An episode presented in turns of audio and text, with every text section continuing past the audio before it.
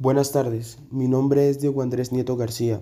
Tengo 20 años de edad y actualmente curso la carrera de Trabajo Social cuarto semestre.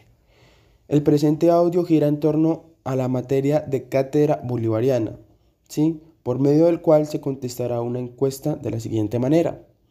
¿Vive en norte de Santander? Sí. Edad, estoy en un rango entre 18 y 30 años. Sexo, masculino. ¿Ha conversado alguna vez con algún habitante de calle? Sí. ¿Usted tiene algún familiar o conocido habitando la calle? No. ¿Qué tipo de relación tiene con esta persona? No tengo relación con esta persona. ¿En qué espacio suele encontrar habitantes de calle?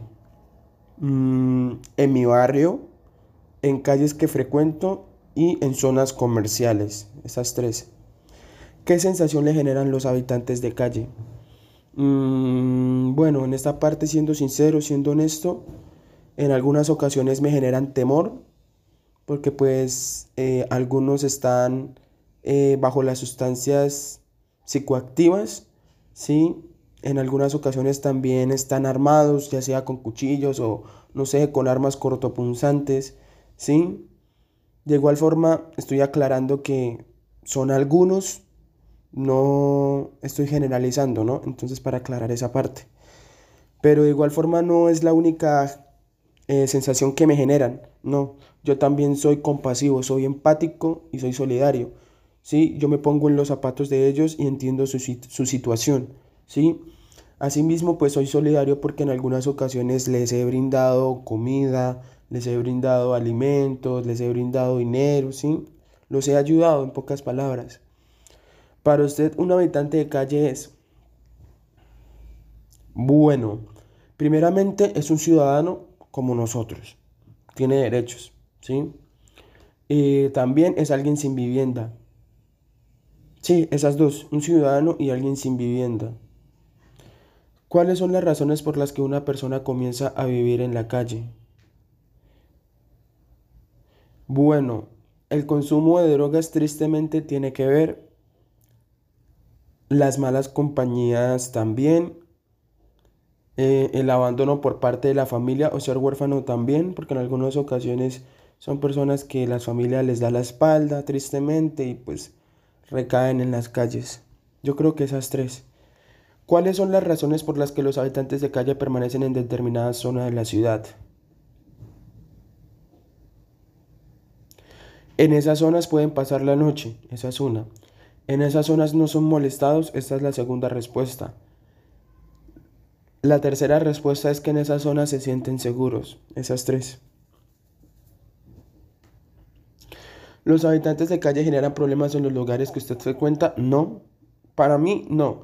Para las otras personas, yo creo que sí, porque son indiferentes y con solo verlos dicen, ay, no, este man que hace acá, y no, que... Sí, son, son indiferentes y actúan de manera indiferente, no son empáticos. Entonces, pues para ellos sí para ellos sí es una problemática, para mí no, porque yo los veo como seres normales, ciudadanos normales y ya. Y porque yo no juzgo a las personas. ¿Qué tipo de problemas producen? Mm, bueno, pues acá en esta parte eh, podría ser una imagen negativa de la zona o el barrio, ya que las personas pues al ver un habitante que cae en un barrio o algo dicen, uy, no, ese barrio debe ser inseguro, que yo no sé qué, tal cosa el desorden también, porque en algunos casos pues ellos reciclan y pues al momento de revisar las bolsas de los residuos y eso, en algunas ocasiones dejan los residuos en la calle, botados en la calle. Entonces pues se genera algo de desorden. Esas serían las dos respuestas de esta pregunta. ¿Los habitantes de calle realizan actividades necesarias para la comunidad? Mm, tal vez, sí, puede ser. ¿Qué tipo de actividades necesarias para la comunidad realizan? Ah, bueno, esta sí la he visto, soy consciente de esta. Eh, en algunos casos ellos cuidan los carros y las motos, también reciclan, eh, limpian la basura.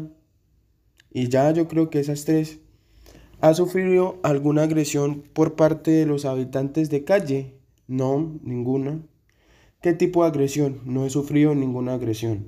¿Alguna vez ha agredido a una persona habitante de calle? No, para nada. ¿Qué tipo de agresión fue? física, verbal, sexual. No, pues aquí ninguna. Le voy a dar en otro y voy a escribir. No he agredido A ningún habitante de calle. Listo. ¿Conoce programas o lugares que brinden ayuda a habitantes de calle? No. La verdad no. ¿Qué considera que se debería hacer con las personas habitantes de calle? Mm, brindarles oportunidades de empleo y educación. La educación genera muchas puertas, no solo en la parte laboral, también nos permite ser mejores personas.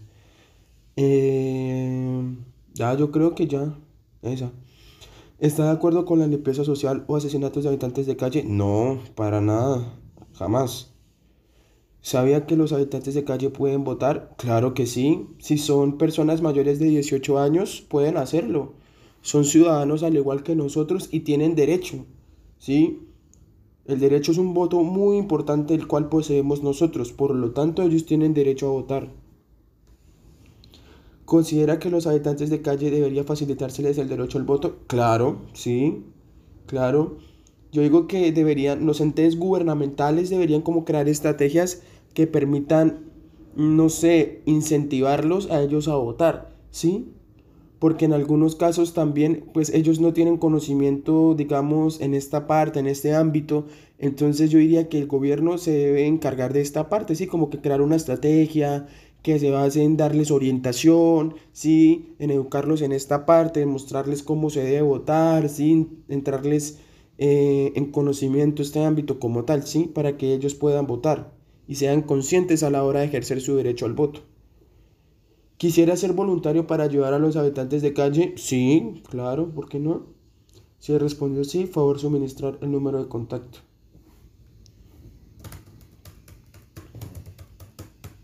Listo. Bien, eso es toda la encuesta. La verdad es una encuesta muy bien redactada. Eh, desde mi punto de vista, los habitantes de calle son seres iguales que nosotros, que poseen derechos, ¿sí? Eh, son seres que merecen respeto, ¿sí?